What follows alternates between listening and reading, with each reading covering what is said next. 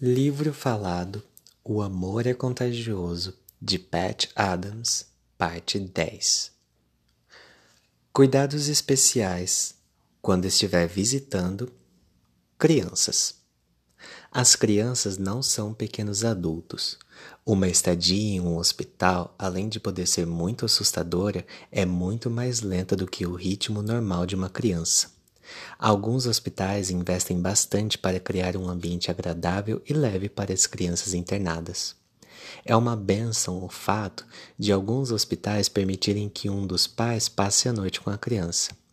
Videogames e TV são de grande ajuda para passar o tempo, e às vezes uma visita pode se sentir frustra frustrada por ter que competir com a telinha. Em um hospital, Contente-se em participar do mundo do paciente. Se você conhece a criança, vá preparado para brincar de coisas que ela gosta. É um ótimo momento para manifestar seu lado palhaço. O humor e o riso animam e ajudam todo mundo. A doença pode fazer com que a criança se torne irritável ou fique quieta.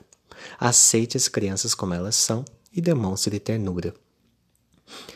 Não importa a maneira como reajam, as crianças gostam de visitas. Elas ajudam a afastar seus medos e a diminuir a solidão. Às vezes, crianças muito doentes demonstram grande heroísmo.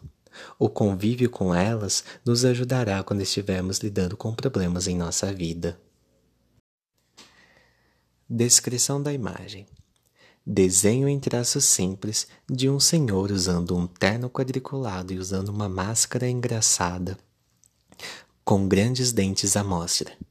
Ele deu uma, ele dá um, um papel para o menino que está é, deitado numa cama de hospital, cortando a sua própria máscara também. O menino é gordo e tem uma expressão bastante entusiasmada no rosto, com olhos e boca bem abertos. Fim da descrição. Adolescentes.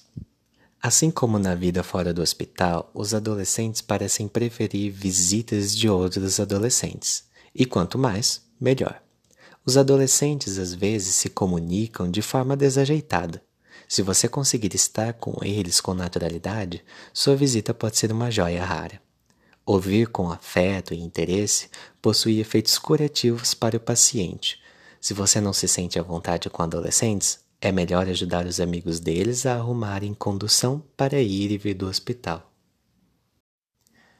Descrição da imagem: Desenho em traços simples de uma pessoa deitada em uma cama de hospital com aparência jovem, usando um boné e com um grande fone de ouvido escutando as músicas que o senhor que está ao lado de, dessa pessoa, sentado em uma cadeira ao lado da cama, está colocando em um aparelho que se assemelha a um Walkman, aqueles aparelhos que tocam aparelhos portáteis que tocam CDs. Ao lado deles há uma pequena mesa onde estão jogados alguns outros CDs e capas de CDs. Fim da descrição. Idosos. Aqui o segredo é visitar. Grande parte da população de idosos é solitária e desligada da família e da sociedade. Muitos têm uma vida infeliz em casas de repouso. Eu estimulo todo mundo a visitar os idosos, seja em casa, no hospital ou no asilo. Fique por dentro, ouça suas histórias e mantenha-os informados sobre sua vida e sobre o que se passa no mundo. Tente não ter pressa. Aprenda a se sentir bem dentro do mundo entre parênteses, frequentemente limitado deles. Prepare-se para andar devagar e falar mais alto. Não parta do princípio de que os interesses e o entusiasmo deles diminuíram. Tenha paciência para superar sua aparente apatia e sensação de serem um fardo e insista até despertar sua atenção. Com frequência, eles sentem que as pessoas os olham como se fossem invisíveis ou os colocaram em uma prateleira. Mostre respeito e interesse por suas histórias e sabedoria. Inclua-os em seus passeios. Se você quer se sentir melhor, visite regularmente casas de repouso e seja afetuoso, indo de cama em cama. Toque as pessoas, cante para elas, leve pequenos agrados. Você pode concretamente vê-las renascer. Abre parênteses. E o mesmo pode acontecer com você. Fecha parênteses.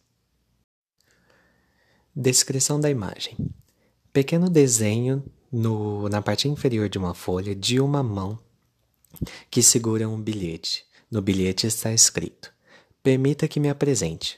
Oi, sou Ari. Fim da descrição. Descrição da imagem: Desenho em traços simples de um senhor gordo que está em pé sobre sua cama ao lado esquerdo da imagem. Ele segura um balde com água e está prestes a jogar na enfermeira que está entrando no quarto de hospital. Fim da descrição. Doentes mentais. Relaxe, todos nós temos algum aspecto maluco. Se você gosta de observar as pessoas, um hospital de doentes mentais pode ser um lugar privilegiado. A maioria desses doentes não é perigosa, apenas possui uma maneira especial de pensar e de agir. Muitos são parentes próximos dos excêntricos e a imensa maioria é bastante amável. Grande parte do que chamamos, entre aspas, doença mental, na verdade é pura consequência da nossa sociedade problemática que promove a solidão e nos impõe um mundo violento cujos deuses são o dinheiro e o poder. Durante meus 30 anos de medicina, descobri que os pacientes com problemas mentais que recebem amor são estimulados em sua criatividade e encontram a paz que procuram. Isso pode até alterar seus sintomas. Se sua casa oferece tal ambiente e você deseja prestar serviços comunitários, poderá até hospedá-los. O propósito não é tratá-los, mas integrá-los à sua família insistindo para que participem de tarefas domésticas. É possível até encontrar um tipo de trabalho que combine com os dons que possuem. Saber ouvir é fundamental. Procure orientação com um médico que os acompanha para saber a melhor maneira de agir, mas lembre-se, não há nada que substitua o afeto. A melhor coisa que cada um de nós pode fazer é cuidar de nossa própria saúde mental eliminando o tédio, a solidão e o medo de nossas vidas. Então, seremos capazes de contagiar o mundo ao redor, mostrando que é necessário e possível lutar pela felicidade.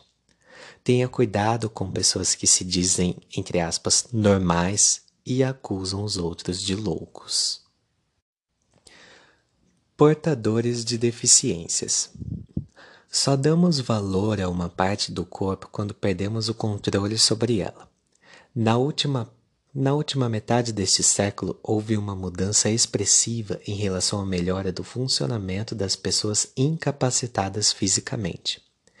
Infelizmente, também houve uma mudança que afastou os portadores de deficiências de suas famílias e das comunidades que poderiam ajudá-los, fornecendo-lhes um ambiente mais favorável. Serem deixados sozinhos ou terem a ajuda de apenas uma pessoa pode ser perigoso e prejudicial à saúde dos portadores de deficiência. Quanto mais estiverem inseridos em uma comunidade que os apoie, melhor será a sua vida. Poucas coisas nos ensinam a desenvolver mais a paciência do que os ajustes que temos que fazer nos relacionamentos com pessoas deficientes. Em vez de pena, use esse, esses relacionamentos para valorizar sua independência. O esforço constante de ajudar coletivamente pessoas deficientes no dia a dia tem o poder de construir uma comunidade verdadeira e geradora de segurança para todos os seus membros.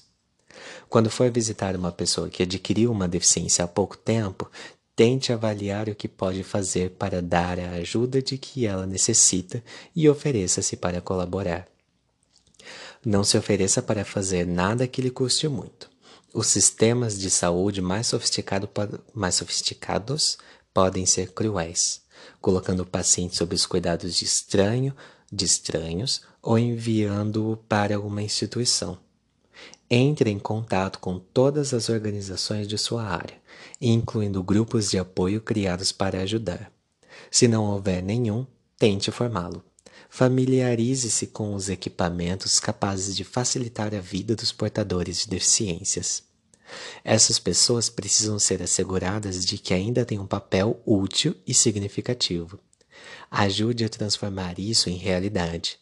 Algumas das histórias mais comoventes e inspiradoras vêm das experiências com portadores de, com portadores de deficiência que ultrapassaram seus obstáculos. Quando estiver visitando um portador de deficiência, seja tão natural quanto seria com qualquer outra pessoa.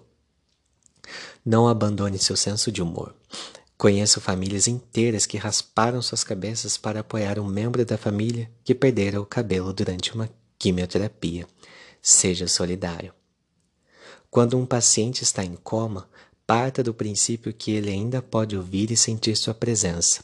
Eu aconselho os visitantes a terem longas conversas e a lerem para essas pessoas, e, é claro, tocá-las bastante. Já coloquei narizes de borracha em pacientes em coma para tentar aliviar a atmosfera em torno deles. Descrição da imagem: Pequeno desenho em traços simples de um senhor que está sentado em uma grande cadeira de rodas. Ele usa um capacete e sua cabeça está apoiada em um travesseiro. Na sua frente, uma mulher escreve em uma plaquinha a seguinte frase: Sai da frente. E esse senhor está segurando essa plaquinha. Fim da descrição. Pacientes terminais.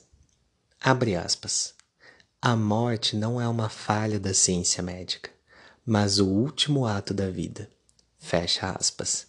Citação de Pat Adams. A morte pode vir de forma súbita e inesperada. Abre parênteses. Como um acidente. Fecha parênteses. Ou como uma bênção. Abre parênteses. Após uma doença longa ou dolorosa. Fecha parênteses. É hora de integrar a morte no grupo dos rituais comunitários naturais. Assim como o parto natural diminuiu o medo do parto e até o transformou em uma comemoração, nós também podemos aprender a, entre aspas, parir a morte. Muitas pessoas que estão morrendo ou passando pelo processo de morte de seres próximos sentem medo e solidão. Quando a morte ocorre em casa, pode-se sentir uma forte união entre todos os envolvidos. Esse sentimento também pode ser experimentado no hospital. É um privilégio estar presente quando uma pessoa amada morre. Podemos lhe dar apoio e temos a oportunidade de dizer, de lhe dizer, entre aspas, adeus. A, entre aspas, morte, em geral, assim como a nossa própria morte, deveria fazer parte das nossas conversas, para que passássemos a encará-la de forma natural.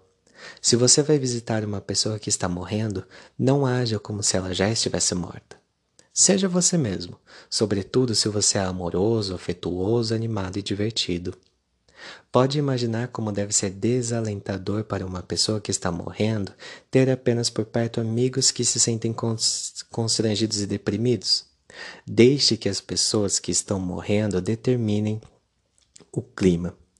Se querem silêncio ou se querem dormir, ótimo. É o momento delas, portanto, não as impeça.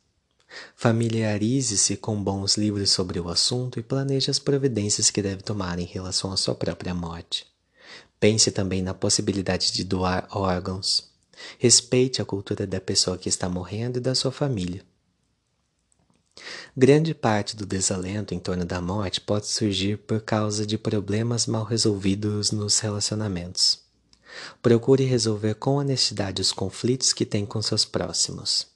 Acredito firmemente que a morte é, na verdade, uma preocupação pequena, se compararmos os mortos aos mortos-vivos, que não investem para realizar seus sonhos ou que não são sinceros consigo mesmos. Viva uma vida pela qual possa sentir gratidão. Amo este poema de Pablo Neruda, pois ele expressa o que sinto. Iniciando a leitura do poema de Pablo Neruda. Se eu morrer, sobrevive a mim com tamanha força que acordarás as fúrias do pálido e do frio. De sul a sul, ergue teus olhos indeléveis. De sol a sol, sonha através de tua boca cantante. Não quero que tua risada ou teus passos hesitem. Não quero que minha herança de alegria morra. Não me chames, estou ausente. Vive em minha ausência como em uma casa. A ausência é uma casa tão rápida que dentro passarás pelas paredes e pendurarás quadros no ar. A ausência é uma casa tão transparente que eu, morto, te verei vivendo, e se sofreres, meu amor, eu morrerei novamente. Fim do poema de Pablo Neruda. O começo. Em novembro de 1997, após minha excursão anual como palhaço para a Rússia, levei 22 palhaços à Bósnia. Queria trazer alegria para, para a pior das situações, a guerra. Eu nunca estivera tão perto da guerra antes. Parecia que estava fazendo uma, aspas, visita domiciliar, fecha aspas, para um grupo de sofredores. Chorei muito e fiz muitas palhaçadas. Voltei para casa definitivamente comprometido a tentar aumentar o amor e a alegria entre as pessoas. Neste meu livro, falei sobretudo de pacientes e hospitais, mas acho fundamental insistir para que façamos o mesmo com todas as pessoas que encontrarmos. Todos nós precisamos de cura e somos todos carentes de, atenção, de atenção, afeto e solidariedade. Cada um pode contribuir na criação de uma sociedade mais saudável e feliz. Está provado que a ajuda que damos aos outros beneficia a nossa própria saúde física, mental e espiritual. E não é preciso abrir mão de nada para ajudar os outros. Coisas que você pode fazer. 1. Um, arrume uma fantasia de palhaço, abre parênteses, ou outra fantasia que o faça se sentir jovial, fecha parênteses. E visite pacientes em casas de repouso. Vá de cama em cama, segurando suas mãos, ouvindo e partilhando suas paixões. Organize um grupo de amigos e vá cantar para pessoas que estão numa enfermaria. Sinta como tudo isso o estimula. Descrição da imagem: Desenho em traços simples da vista de um senhor, onde é possível ver da sua cabeça até o seu peito. Ele veste uma camisa e gravata, e no rosto ele usa um óculos e está preso no óculos um grande nariz de borracha, grandes sobrancelhas e um grande bigode. Fim da descrição. 2. Fique atento para pessoas que trabalham em condições de isolamento ou de muito estresse. Imagine o que pode fazer por elas. Chame as pessoas que trabalham nos locais que você frequenta pelo nome. Interesse-se por suas vidas, tire-as do anonimato. Sorria para seus vizinhos, cumprimente-os. Telefone para conhecidos solitários, só para saber como estão. Sempre que tiver um impulso positivo, vença as resistências e transforme-o em ação. 3. Procure descobrir em sua cidade as instituições ou grupos que desenvolvem trabalhos voluntários de ajuda nos mais diversos campos. Pesquise até encontrar o que mais lhe agrada, onde você pode doar-se com mais satisfação. O importante é vencer a inércia, as resistências e começar. À medida que você for se doando, a alegria e bem-estar que sentirá irão estimulando-o a abrir-se cada vez mais para as necessidades dos que o cercam.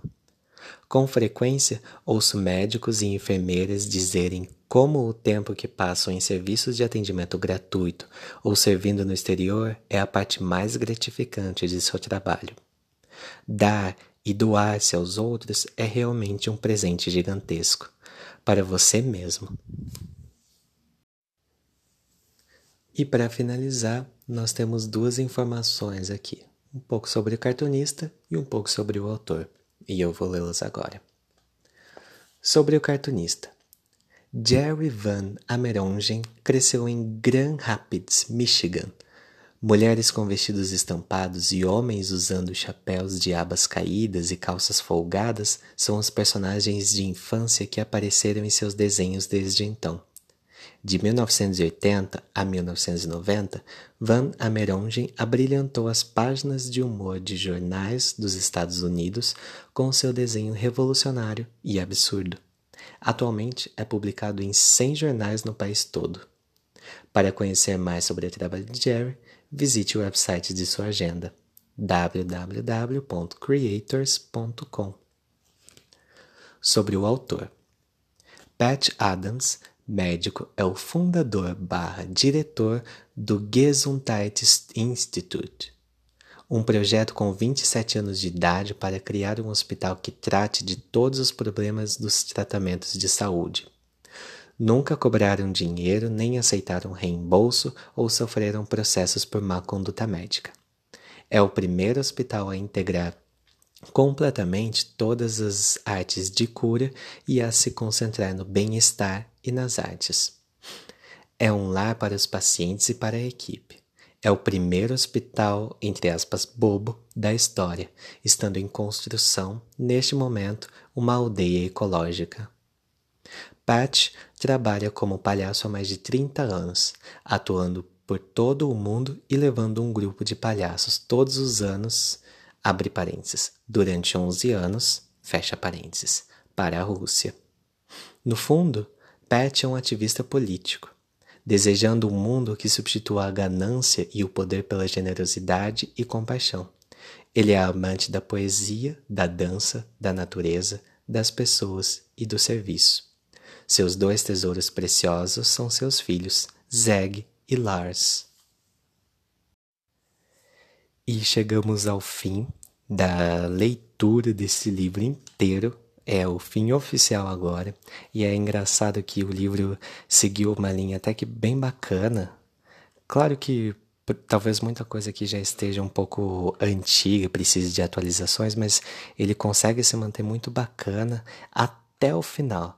Quando ele vai tocar em questão do que ele chama aqui de doença mental, né, dos doentes mentais e do que ele também usa aqui portadores de deficiências é que a gente pode encontrar termos que já não são mais usados e uma forma de, de se referir a essas pessoas que a gente já não usa mais.